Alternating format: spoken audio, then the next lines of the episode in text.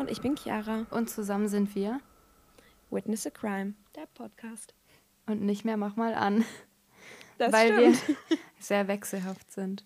Mhm. Nee. Ihr kennt das, Frauenperioden. Nein, wir haben tatsächlich in der letzten Folge, die auch schon etwas her ist, äh, festgestellt, dass dieses Rubrikending ist zwar cool, aber irgendwie nicht so unsers, weil unsere Rubrik Mhm. ist eher so Crime. Crime. ja, genau. Crime von mir und Nele macht. Was machst du nochmal? Urban Legends, habe ich mir gedacht. Genau. Finde ich, Und ich, Mystik, ne? Genau so, falls ihr nicht wisst, was Urban Legends sind, was tatsächlich sehr viele Leute nicht wissen, was ich festgestellt habe, das sind ähm, so Mythen. Fun Fact, ich weiß es auch nicht. Ja. Erklär mal bitte. Ich kann ja mal den äh, Wikipedia-Eintrag vorlesen. Warte. Was wie Urban. Wie heißt es nochmal? Nicht Urban Outfitters. Urban Legends sind moderne Sagen oder moderne Mythen, Großstadtlegenden und Schauermärchen. Ja, genau. Also so Stories, wo man nicht genau weiß, ob es jetzt wirklich passiert ist oder nicht. Ähm, und viele davon sind halt auch einfach schon sehr alt und aber auch sehr äh, gruselig. Ja, genau. So, willst du mal erzählen, was du heute hier machst? Ja, ich habe mich äh, sehr, sehr genau mit einem Fall auseinandergesetzt, einem True Crime Fall. Äh, habe dabei sehr viel Wein getrunken. Sorry. Ähm, und habe mir ein paar Notizen gemacht. Nele weiß, was ein paar Notizen sind. Ja, Äh, ein paar Seiten. Mhm. Also eigentlich habe ich keine Notizen gemacht. Ich habe das alles für mich selber umgeschrieben, angeschrieben, bla bla bla.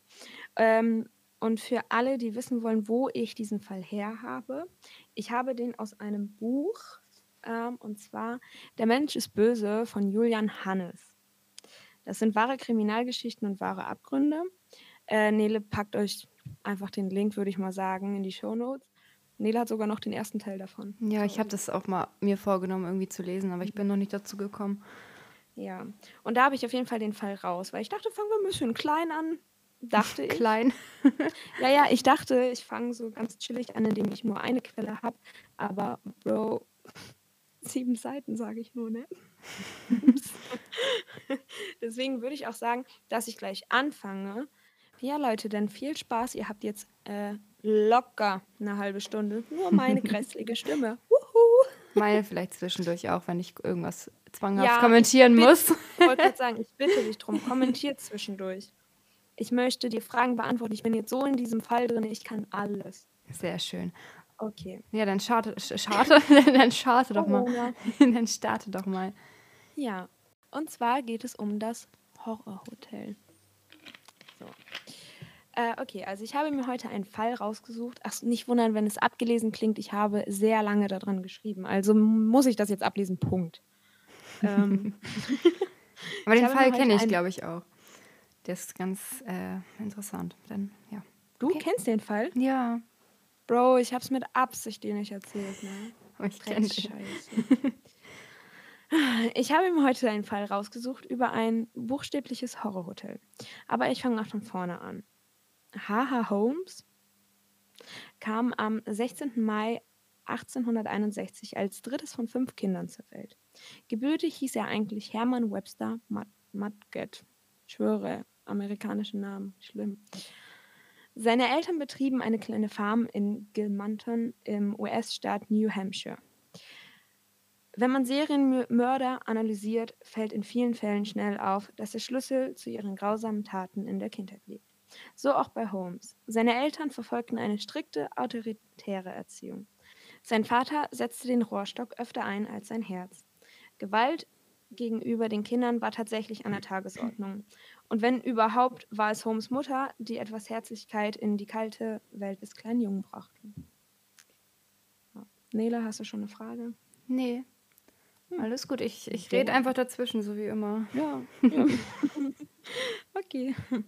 So, wie schon erwähnt, liegt der Schlüssel zu den grausamen Taten Serienmörders oft in der Kindheit. Nicht wenige probieren das Töten schon als Kinder aus, wenn auch nicht an Menschen, sondern an Tieren. Die meisten wehrlosen Geschöpfe stellen, so abschaulich das auch klingen mag, für die angehenden Mörder die perfekten Versuchskaninchen dar. Sie können zum ersten Mal spüren, wie es ist, ein Leben auszulöschen, ohne direkt Konsequenzen fürchten zu müssen. So war es auch bei Holmes. Er flüchtete sich als Kind häufig von der Hofarbeit, um im Verborgenen seinem Hobby nachzugehen. Er stellte Fallen in der Umgebung der Farm auf, um kleine herumstreuende Tiere zu fangen. War er erfolgreich, tötete, zerlegte und sezierte er die Tierchen mit chirurgischer Präzision. Angeblich soll er sie davor auch noch grausam gefoltert haben, belegt es dies aber nicht. Mit 16 beendete Holmes die High School und ging an die Universität in Vermont, nahe der kanarischen Grenze. Vorher heiratete er im zarten Alter von 17 Jahren Clara Lovering, ein Mädchen aus gutem Elternhaus, das etwas Geld mit in die Beziehung brachte. Schon bald wechselte er die Universität und begann in Michigan Medizin zu studieren. Super Beruf im Übrigen für einen Serienmörder. Oh, viele. Das Leben als Student war aber allerdings alles andere als günstig. Zwar konnte Clara einen Teil des Geldes stellen, aber den Rest musste Holmes selbst verdienen. Zunächst versuchte er sich als Lehrer und jobbte als Wärter in einem Irrenhaus. Später wechselte er jedoch ins dreckige Handwerk. Es war die Zeit der aufkommenden Humanmedizin. Viele Wissenschaftler und Ärzte brauchten, um in der Forschung voranzukommen, frische Leichen, an denen sie arbeiten und forschen konnten. Da diese sich aber die Hände nicht selber schmutzig machen wollten, komischerweise, ähm, erledigten dies andere Leute für sie. So auch Holmes. Er grub frisch bestattete Leichen auf Friedhöfen aus und bekam dafür Geld. Können wir bitte festhalten, wie asozial das ist? Ja, vor allen Dingen gibt es, also es gibt ja heutzutage, kannst du das ja angeben, dass du für genau sowas da sein willst. Warum gab es das früher nicht? Ja, voll dumm. Nebenbei äh, betrug er noch einige Versicherungen und verdiente sich so etwas dazu. 1884 schloss er sein Studium in Medizin ab. Er war endlich Arzt. Yay! Hm. Ob das so gut ist? Kennst du den Fall jetzt wirklich? Ja, ich kenne den. Ah, traurig. Seine Frau Clara war längst zurück nach New Hampshire mit ihrem gemeinsamen Kind gezogen.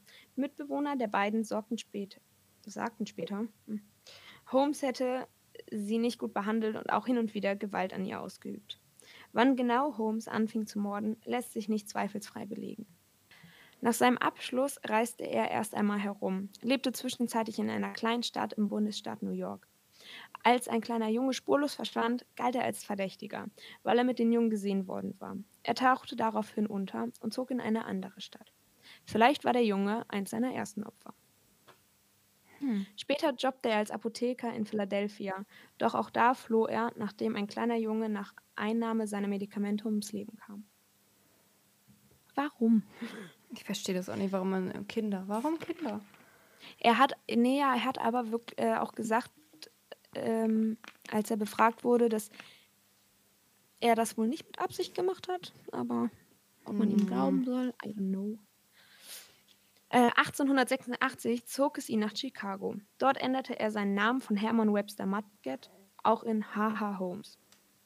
Ha, Dr. Holmes wird. Ah. Ja, ich weiß nicht, wie ist das englische H? H, ne? H. H. Holmes. Dr. Holmes, wie er sich auch nannte, gab sich als gebildeter, charmanter Mann. Er wusste, wie er die Menschen und vor allem die Frauen um den Finger wickeln konnte. Elisabeth S. Holton sollte sein erstes Opfer werden. Die gutmütige Frau gab ihm einen Job in ihrer Apotheke. Sie konnte Holmes gut gebrauchen, da ihr Mann todkrank im Sterben lag. Holmes war immer für sie da und hielt für sie den Laden am Laufen. Als Elisabeths Mann starb, überzeugte Holmes sie, ihm die Apotheke zu überschreiben. Bitte eine Schweigeminute für diese Dummheit. Mhm. Kurz darauf verschwand Elisabeth Holton spurlos. Wenn Freunde von Elisabeth fragten, wo sie denn wäre, behauptete Holmes, sie sei nach Kalifornien ausgewandert. Hm, ist klar. Das ist immer die, die beste Ausrede. Wo ist ihre Frau? Die ist ausgewandert. Mhm. Ich habe noch viel bessere Ausreden von ihm hier parat. Glaub mal. Man glaubte ihm. Vielleicht wollte sie nicht weiter in der Stadt leben, in der ihr geliebter Mann starb, dachten sich die Freunde. Was wirklich passiert war, kann man sich bei dem, was noch kommt, hm, sich sicher ausmalen. Mhm. Holmes fand schnell eine neue Liebe, Myrtle Z. Belcamp. Sie heirateten schnell und das, obwohl Holmes noch verheiratet war. Das wusste Myrtle natürlich nicht. warum auch? Also, warum muss ich denn jemandem sagen, dass ich schon verheiratet bin? Myrta wurde schnell schwanger, doch da begann Holmes auch schon das Interesse zu verlieren. Ja, Männer, man kennt sie nicht anders. Nein, Spaß. ja. Er war kein Mann für romantische Beziehungen bis ans Lebensende. Er verbrach, verfrachtete Frau und Kind in eine Wohnung in einem Vorort Chicagos. Er wollte alleine in Chicago sein, denn er plante etwas ganz Großes, das größte Ding und so. Etwas, wovon er sein Leben lang geträumt hatte. Ein Todeshaus. Normal. Träume ich auch immer von. Ja, jede Nacht. Mhm. Erbaut, um endlich all seine Fantasien zu, zu befriedigen. Also man merkt, dass mir langsam schon große Fragezeichen aufkamen, als ich das Mhm. gelesen habe und abgeschrieben. Also was heißt abgeschrieben? Ich habe es ja zusammengefasst. So, hm. Im unteren Bereich sollte es Geschäfte geben, im Obergeschoss ein Hotel. Es fand sich auch schnell Investoren, da Hotels mehr als gebraucht waren, somit eine lukrative Anlagequelle waren. Holmes wechselte während des ganzen Baus mehrmals die Baufirmen. Denn kein Architekt, kein Bauarbeiter und kein Maurer sollte wissen, was er da eigentlich gebaut hatte. Die vollständigen Pläne kannte nur Holmes selbst.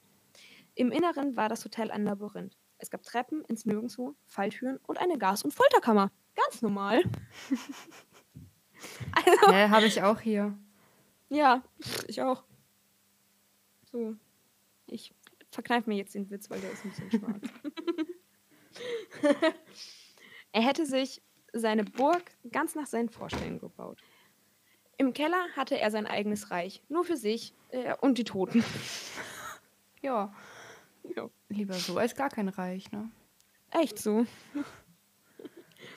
Seine Vorbereitungen blieben aber nicht unbedingt immer ganz unentdeckt.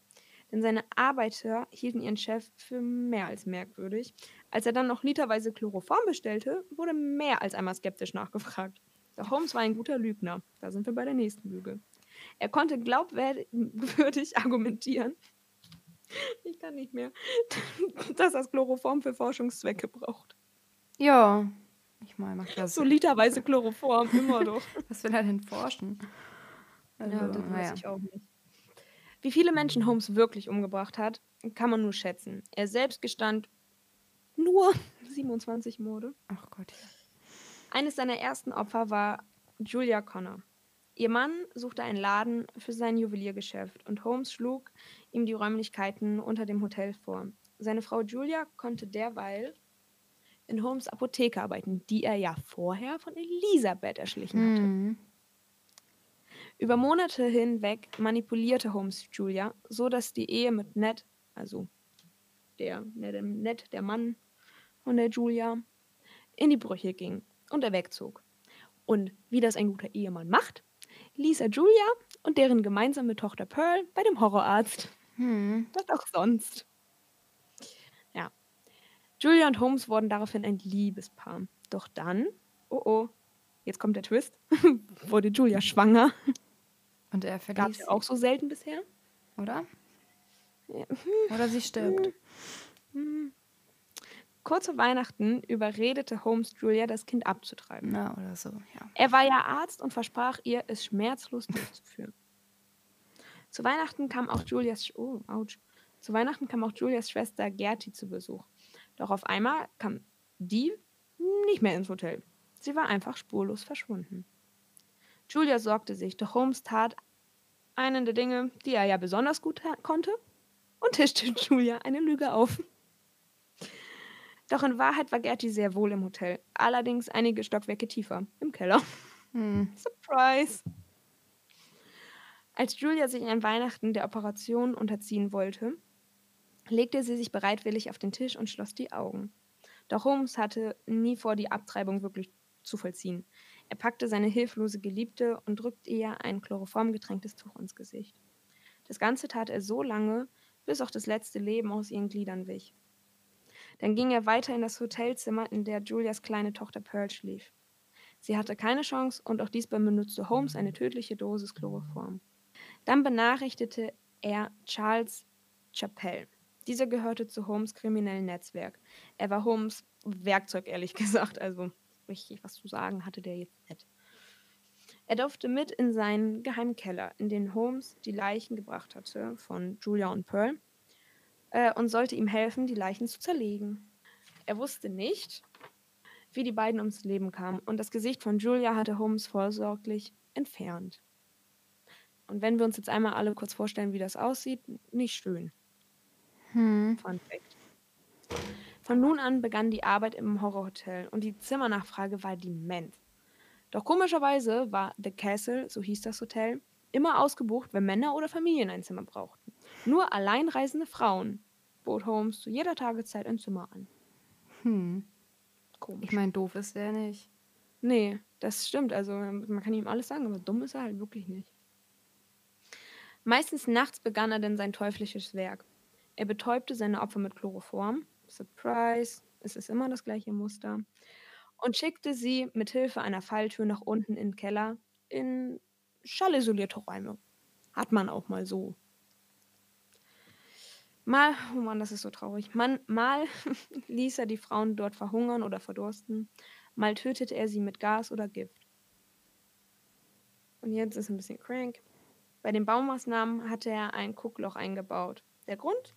Ganz einfach. Er ist ein krankhafter Psychopath, der seine Opfer beim Sterben zusah. Er liebte es, ihre le letzten Momente zu beobachten, ehe er sie zerlegte, verbrannte oder ihre Leichen an die Forschung verkaufte. Vor allem, Fällt das nicht auf? ich wollte gerade sagen, die müssen doch auch denken, wo er, also sich fragen, wo er die ganzen toten Menschen her hat. Die dachten, dass das irgendwelche vom Friedhof sind, so, aber. So Ja. viele? Ja, eben. Ich weiß ja nicht. Naja. Alternativ stellte Holmes auch gerne Frauen als Sekretärinnen ein.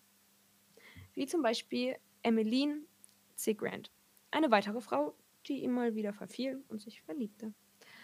Er luchste ihre Ersparnisse ab, schwärmte ihr von deren gemeinsamen Surprise Hochzeit vor. Hm.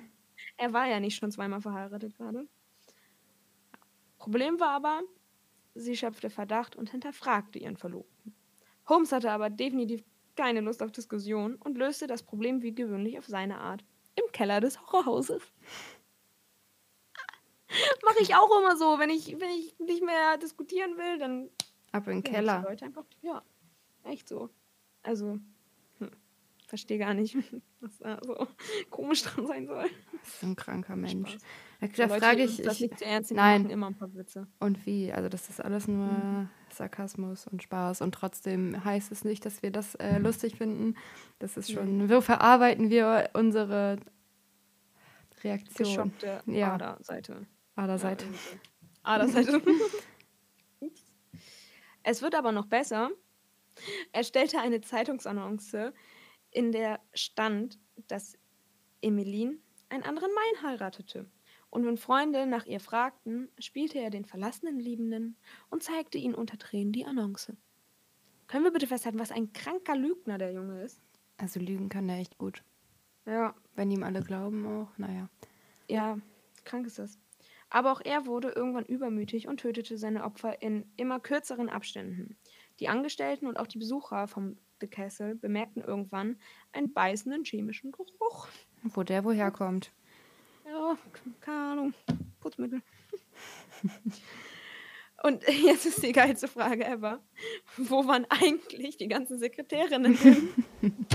Ja, die Sekretärin. Neben seinen Morden war er wie eh und je im Beru- äh, Betrugsgeschäft mit einem Freund. Benjamin, ich weiß nicht, Petersil, aber auf ihn kommen wir auch noch mal zu sprechen. Der hat auch noch eine Rolle da. Äh, doch die Versicherungen, die er betrog, schöpften irgendwann Verdacht und setzten Privatdetektive auf Holmes an. Er wusste, wenn sie tiefer bei ihm gruben, würden sie auch auf seine anderen Geheimnisse stoßen. Also floh er schließlich nach Texas. Hier, jetzt, Surprise, hatte er einer seiner Geliebten ein Stück Land auf ihn überschreiben lassen. Hm. Immer das gleiche Spiel, ich sag's euch. Naja, ihr könnt euch jetzt ausmalen, was mit dieser Frau passiert ist. Da hast du, hast du eine, eine Ahnung? Ah, vielleicht hat er sie mit Chlorof Chlorophyll ähm, getötet.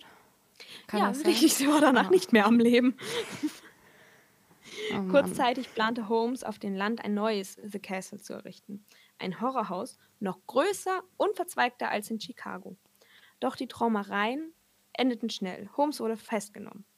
Wer jetzt denkt, er wurde endlich überfüllt, liegt da ein, ein ganz kleines wenig falsch. Es ging lediglich um ein paar kleine illegalen Handelsaktivitäten, weshalb er auch auf Kaution wieder freikam. Yay. Ja.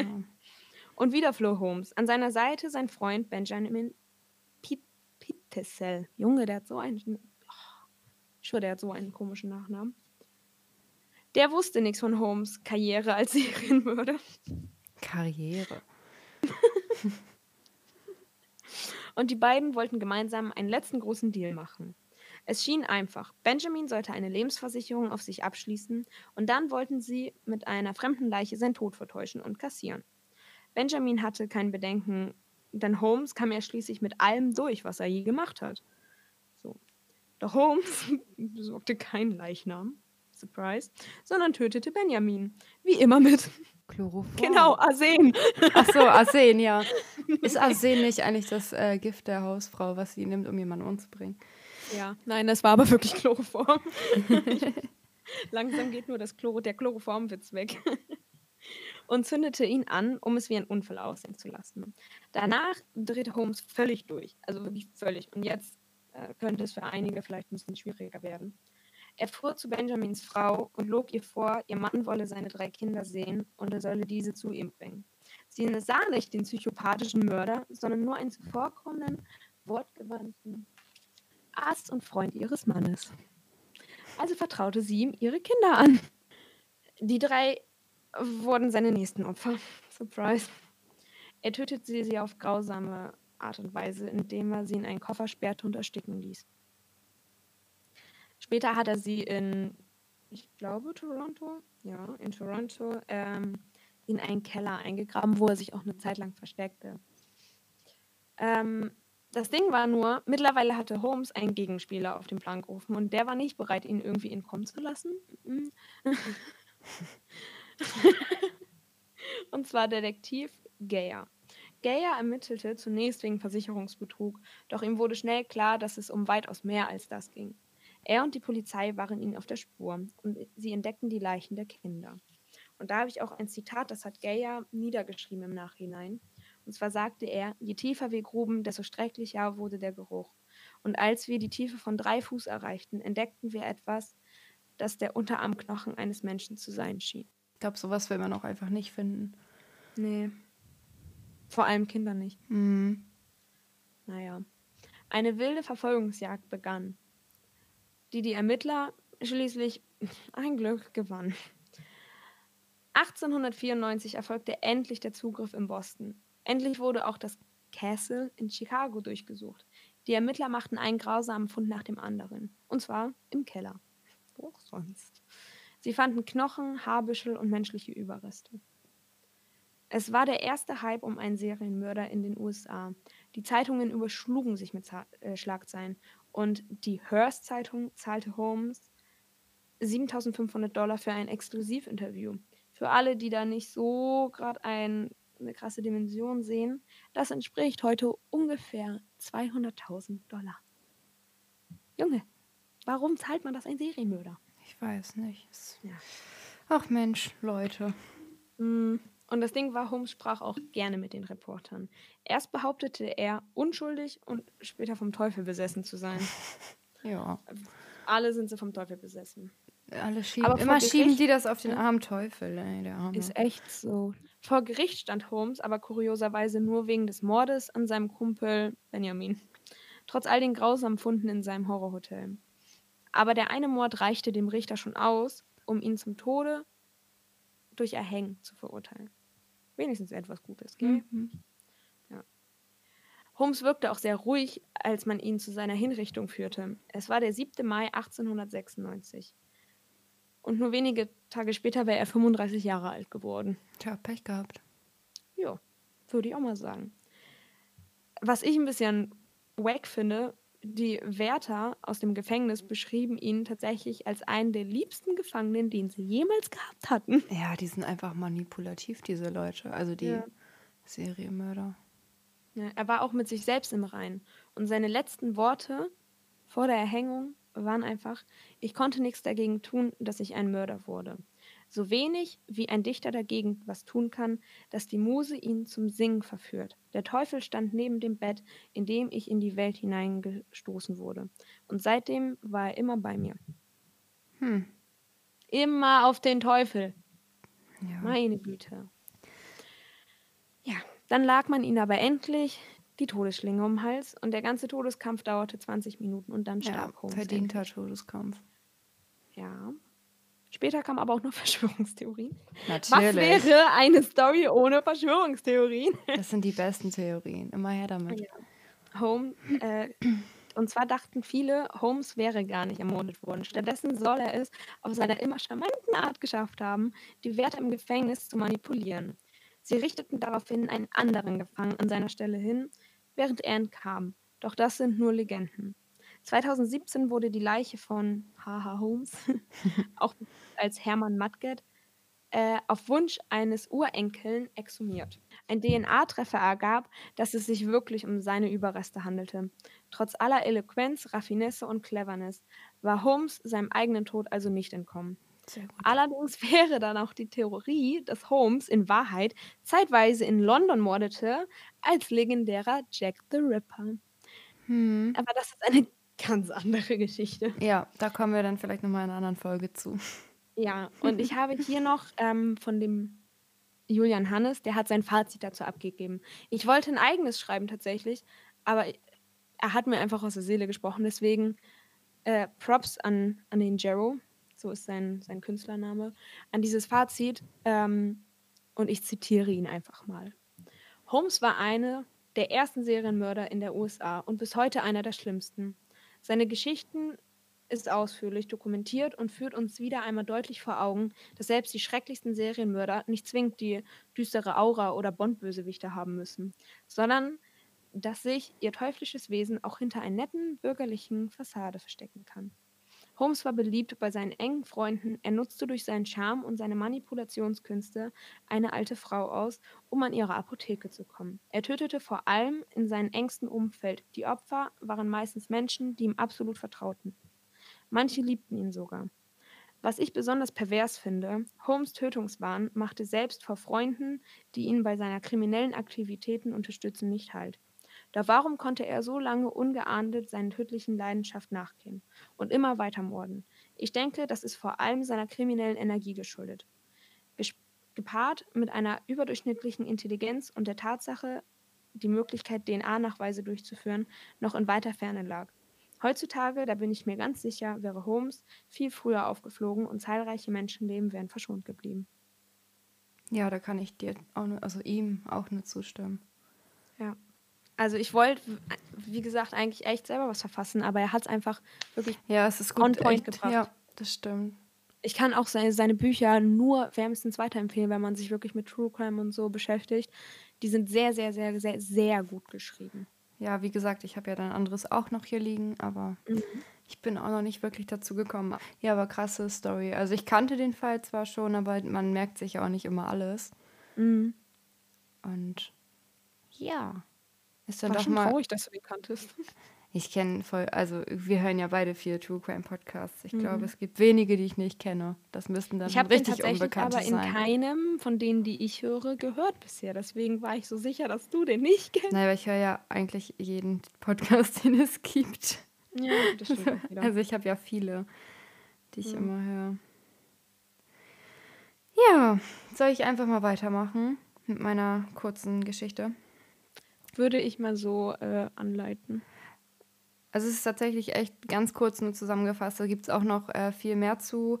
Ich würde das auch einfach in die Shownotes packen, ein paar Quellen, die ich mir rausgesucht hatte. Aber ich habe jetzt einfach mal eine Kurzfassung davon, weil sonst wird das hier, glaube ich, alles ein bisschen zu lang. Wir wollen das in den nächsten Folgen auch so machen, dass wir uns immer abwechseln. Also im nächsten Fall, äh, in der nächsten Folge wäre jetzt quasi ich dran mit was längerem und Genau. Chiara mit was Kurzem oder halt gar nichts, je nachdem, ob sie was hat oder nicht. Und wir Mm, wechseln Das Ding ist halt ab. True Crime. Ich, also Nele kümmert sich ja um alles andere und ich mich um True Crime. Und das Problem ist ja, True Crime ist immer sehr komplex meistens. Und da ist eine oder zwei Wochen Zeit, was rauszusuchen, gar nicht so viel. Nee, vor allem nicht, wenn man im Schichtdienst ist. Ja, genau. Oder Wein dabei trinkt. Und Nele dann gestern eine Sprachmemo schickt. Äh, ja, also ich muss morgen noch acht Seiten zusammenfassen, weil ich habe ein paar Weine in Durst. Ups, Ja, aber deswegen machen wir es jetzt so, wir wechseln uns ab. Alle weiteren Infos kriegt ihr auf unserem Instagram-Kanal. Ich werde den äh, Instagram-Kanal werde ich umbenennen. Nele wird euch den in die Shownotes packen, die, die uns Genau. folgen. Für euch ändert sich nichts. Ähm, ihr kriegt ein neues Bild. Ihr habt jetzt schon unser neues Intro gehört. Vielleicht feilen wir da noch ein bisschen dran rum. Mhm. Aber an sich äh, wird das wohl so bleiben. Aber also es wird alles neu. Ja, aber manchmal braucht man auch mal Veränderung. genau, das sagte meine Mama auch, als äh, ich dann irgendwann Single wurde. Die Veränderung ist jetzt schon ein bisschen lang anhaltend, aber naja. Also wenn ihr Interesse habt an Chiara. Nee, bitte nicht. Okay, Langsam, nee. so ich mache dann mal weiter hier. Also meine Geschichte heißt Der weinende Junge. Um 1985 wurde von einigen Leuten geheimnisvolle Hausbrände gemeldet. Das Gruselige ist, dass alles verbrannt ist, außer ein Bild. Das Bild des weinenden Jungen. Ans Tageslicht kam die Story erstmals 1985 durch einen Bericht in Ey, der, ich glaube, das kenne ich. in der Londoner Zeitung. Kann, ich weiß nicht, ich kenne das auch schon richtig Das lange. war, das war doch, war das nicht mal bei, ähm, wie heißt nochmal diese Serie mit, ob diese Geschichte richtig Keine ist? Ahnung, aber lass mich mal erstmal weiterlesen. also, ans Tageslicht kam die Story erstmals 1985 durch einen Bericht in der Londoner Zeitung The Sun. Der Artikel handelte von einem Feuerwehrmann aus Yorkshire. Heißt das Yorkshire? Yorkshire ist doch eine Hunderasse, oder? Naja, egal. Namens Peter Hall. Dieser berichtete von, von einer regelrechten Brandpandemie, die mehrere Häuser vernichtet hatte. Es wurde in folgenden Jahren um die 40 Fälle notiert, in denen alles verbrannte, nur das Bild nicht. Das Phänomen wurde also der Fluch des weinenden Jungen genannt und machte viele weitere Schlagzeilen. Ein Feuerwehrmann sagte, ich hatte zuvor von der Sache gehört, aber es ist doch etwas anderes, wenn man tatsächlich so ein Bild in einem ausgebrannten Zimmer findet. Mittlerweile sind diese Bilder überall in Europa bekannt. Auf dem Bild war ein Weise. Er wurde von dem spanischen Künstler gemalt, dessen Name ich tatsächlich leider nicht aussprechen kann. es heißt, dass sein Studio niederbrannte und der Junge ein Auto, bei einem Autounfall starb. Dieses Porträt war eins der ersten, welches äh, in Massenproduktion gedruckt wurde. Der Fluch liegt aber wohl auch auf den Kopien. Es wird gesagt, dass der Fluch nur dann seine Wirkung entfacht, äh, wenn der Inhaber sich darüber bewusst ist, dass dieser Fluch existiert. Man behauptet auch, dass es durch den Geist des dargestellten Jungen besetzt ist. Ein Mann sagte, dass er eine Kopie über 15 Jahre in seinem Haus hatte und obwohl nie etwas brannte, er es nie leiden konnte und es ihm kalte Schauer versetzte, wann immer es, er es ansah. Aber das sei lange her. Trotzdem fragte er sich, wer das Bild jetzt wohl besitzen möge. Aber eins sei sicher, er selbst würde sich das Bild nie wieder ans Haus hängen. Surprise. Oh oh. Jetzt Also Leute, wir posten auf, äh, auf Facebook, wollte ich gerade sagen, auf Instagram bestimmt ein Foto, wo auch dieses Bild drauf sein wird. Falls ihr das irgendwo auf dem Dachboden liegen habt und jetzt kennt ihr ja die Geschichte, dann schmeißt es lieber weg, weil sonst brennt euer Haus vielleicht ab. Nee, keine Vielleicht Ahnung, ich das Bild ja auch. wer weiß. Was meinst du, ist das, ist das eine wahre Geschichte oder nicht? Ich kann es mir nicht vorstellen, aber irgendwie auch doch. Das Ding ist, ich glaube, diese Geschichte war bei dieser, oh Mann, wie hieß denn das nochmal? Weißt du, mit Ich weiß, Mann, was du meinst mit äh, Jonathan Franks. Ja, äh, hieß X-Factor. Genau, das war bei X-Factor. Und ich bin mir nicht mehr sicher, aber ich glaube, das wurde bei X-Factor aufgelöst als wahre Geschichte. Ich kann es mir aber, also, weiß ich auch nicht. Aber ich finde es irgendwie gruselig. Weiß ich nicht. Ja, schon. Ja, aber Das ist schon alles cranky. ja, schon cranky. wenn es echt ist. Aber da Ja. steht ganz, ganz viel im Internet drüber und die einen sagen so, die anderen Mhm. sagen so. Aber irgendwie kann ich es mir auch vorstellen, weil es passieren so viele seltsame Dinge. Ja, das stimmt. Und Nele, willst ja. du noch ein paar ähm, äh, Facts über Serienmörder haben? Hätte ich nämlich auch noch rausgesucht. ich dachte, du sagst Ist- jetzt ein paar Songs in die Playlist packen, weil wir haben die Playlist ja auch noch. Yay! Das machen wir auch. Aber willst du, kannst dir zwei Sachen aussuchen. Was denn? Von entweder, wer war der erste deutsche Serienmörder? Welcher Serienmörder tötete die meisten Menschen? Wer ist der bekannteste nicht gefasste Serienmörder? Wer ist Oder das denn? Ach, das ist dieser, ähm, der nicht gefastet ist, doch, glaube ich, der. Äh, sag mal, Mhm. mir fällt es nicht warte. ein. Oder du kannst dir aussuchen, äh, beim, wer war der Ich habe mir habe mir doch gerade schon was ausgesucht. zwei, zwei. Ja, aber sag doch erstmal das. Okay. Jetzt will Der ich das, jetzt will ich das wissen. Serienmörder war der Zodiac Killer. Ja, genau, da habe ich nämlich die Doku tötete, geguckt bei er tötete Netflix. zwischen 1968 und 1969 rund um San, Fris San Frisco. San Francisco mindestens fünf Menschen. Er wurde weltberühmt, weil er Katze und Maus mit den Behörden spielte und kryptische Rätseltexte verfasste, die niemals gelöst wurden, bis heute nicht. Die Polizei kam den mysteriösen Killer nie auf die Schliche. Seine Morde sind bis heute ungeklärt. Und der charmanteste war Teddy, habe ich recht? Ja, Ted Bundy. Der Teddy. Er tötete 30 Frauen und gilt als einer der schlimmsten Killer in der amerikanischen Geschichte.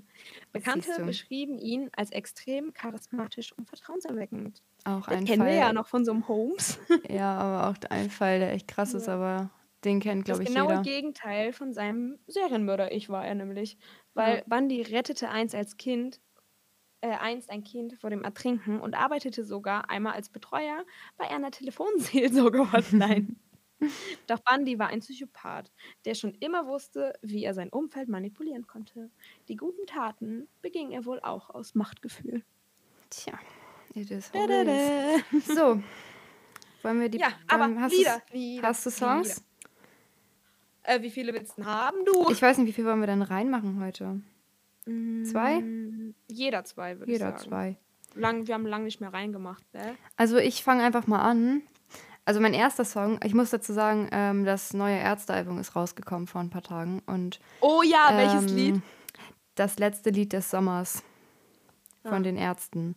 Ja. Genau, und was packst du? Entscheiden zwischen. Du kannst auch, dann mach doch drei. Wir machen drei. Okay, wir, sind mal drei. ganz spontan heute. Dann habe ich Surprise, Surprise. Das neue Lied von Scooter kam raus. Und zwar Fuck 2020. Das läuft auf Dauerschleife. Und das nicht nur, weil ich der Meinung bin, Fuck 2020. Was war das? Und nicht nur, weil ich der Meinung bin, Fuck 2020, sondern es ist halt einfach von Scooter. Mein nächster Song ist von Bring Me the Horizon, was, der ist auch gerade erst rausgekommen. Äh, Teardrops. Sehr guter Song und ich freue mich auch sehr auf das neue Album davon. Und ich hoffe, dass nächstes Jahr die Festivals, dass die Festivals stattfinden, weil ich möchte Bring Me the Horizon sehen. Da schlägt mein kleines? Emo-Herz. Bum, bum, bum, bum. Ja, bum. genau so. Genau in dem Takt, ne? Okay, jetzt komme ich und das wird jetzt ein bisschen süß, aber ähm, es gibt einen neuen Remix von jemand anderen, aber auch gesungen, von dem Lied Leuchtturm. Everybody Knows Leuchtturm von Nena. Mhm. Und zwar ist das der DJ Ostkurve Remix von Chris De Silva und Felix und ja, DJ Ostkurve. Einfach erstens lit und zweitens ist es halt, das ist das Hochzeitslied von, von meinem Papa meiner Stiefmama. Deswegen ist das für mich sehr besonders. Süß. Hauptsache gerade über Mörder gesprochen und jetzt über Hochzeitslieder. Ja. Und als drittes packe ich rein von KIZ, Maxim KIZ und Drunken Masters Bier. Bier. Und mein drittes Lied ist, ja, ich bin ein bisschen geprägt. Ich wohne jetzt zwei Monate hier und ich fange jetzt schon an, amerikanischen Rap zu hören. Irgendwas läuft hier echt verdammt schief. Aber Spicy von Ty Dollar Sing und Post Malone. Huhu. Oh, ja. Haben wir das auch. Sehr schön. Ja, Nele. dann würde ich sagen, ich weiß gar nicht, wie lange wir jetzt schon quatschen, aber ich würde sagen, wir Ja. sagen mal Tschüss oder willst du noch was sagen? Nein, was denn noch? Ich wollte dir noch sagen, dass ich dich vermisse. Ja, ich dich auch. Ich vermisse deine Hackfresse. Weißt du, dieses, wir sitzen und sagen, komm, wir nehmen auf und wir nehmen erstmal zehn Zigaretten auf, aber Ja. keine Folge. Ein Podcast. Ja. Wir haben nicht eine geraucht, seid ihr stolz auf uns? Während der ganzen Aufgabe, äh, Aufnahme haben wir nicht eine geraucht. Aber das machen wir jetzt. Versprochen. Das machen ja. wir jetzt. Oh, oh, gleich drei dafür. Ja, ich würde sagen, ähm, bis zum Äh, nächsten wann Mal. kommt die Folge eigentlich online? Die Folge, die wird am, also wenn ihr das hier hört, dann ist Äh. es Donnerstag, der 29. Oktober. Uhu, ein Tag vor Halloween. Ein Tag vor Halloween. Nee, zwei. zwei. bis zum nächsten Mal. wenn es wieder heißt True Crime und Urban Legends. Tschüss.